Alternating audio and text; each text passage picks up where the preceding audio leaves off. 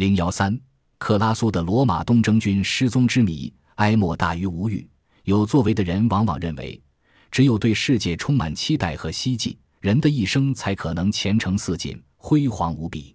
其实，人生有时之所以出现失败命运，也往往是由于有欲甚至多欲。罗马共和国后期实力派人物克拉苏（前幺幺五前五十三）的悲惨结局，或许能够证实这一点。克拉苏出身于贵族之家，他的父亲是一个著名的演说家、执政和督察官，曾经是苏拉的助手，后因兵败拒绝投降而自杀。残暴一时的苏拉为自己拥有这样的助手而感到骄傲，就让克拉苏以低廉的价格买的死刑犯的充公财产。克拉苏早年曾经研读过文学、哲学，还曾认真地研习过法律，但是此时他已经无心修炼这些纯粹用来装点门面的东西了。金钱的诱惑力早已使他心醉神迷。为了聚敛财富，他组织了一个消防队。这在罗马共和国还是新鲜东西。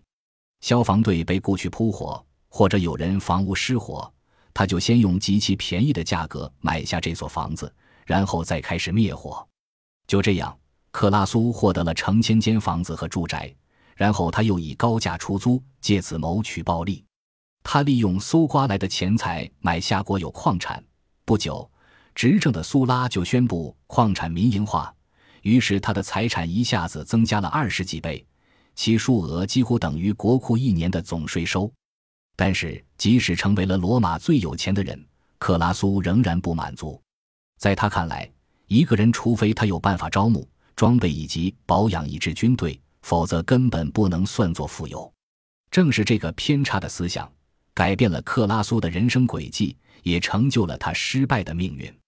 拥有天文数字般财富的克拉苏，为了拥有公共职位、一个属于自己的军政区和渴望在亚洲征伐战役中任统帅而不懈地努力着。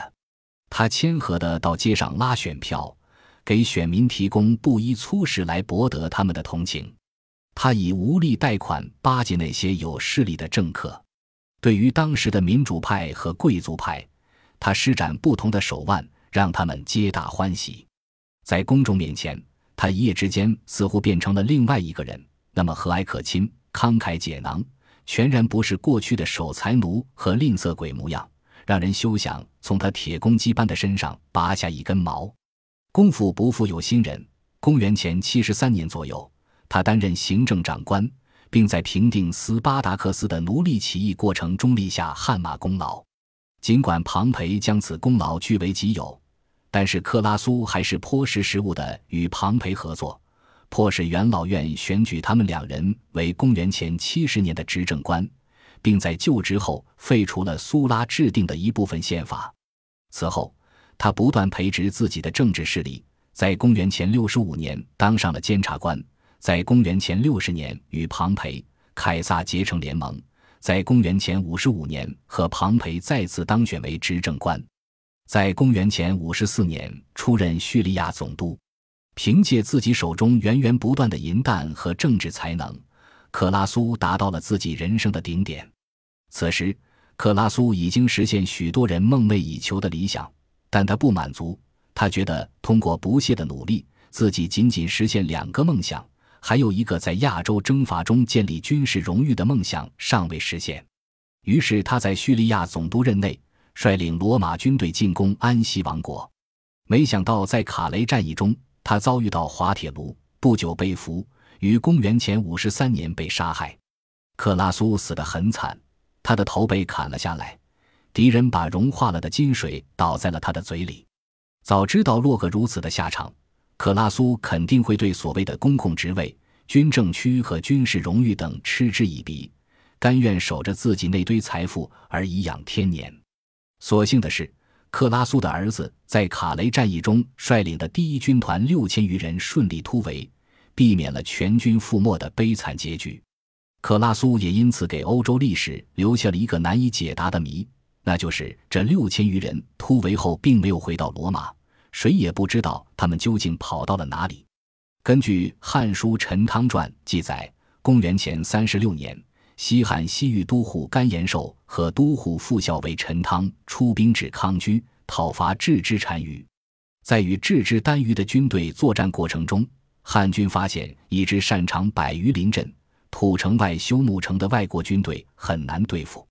陈汤所部降服了这支军队，并将他们全部收编。同时，为了方便他们的住房和生活，还特意在祁连山划出一块地域，设县筑城。这就是离区，擅长百余林阵，在土城外修木城，这是古罗马人的典型特征。澳大利亚专家戴维·哈里斯对此进行了深入的研究，推断这支善百余林阵的奇特军队就是克拉苏部队的残部。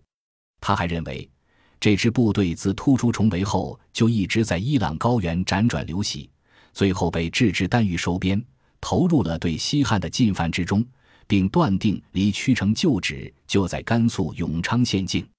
尽管戴维·哈里斯的发现仅仅是一个推断，但还是引起了国际考古学界的重视。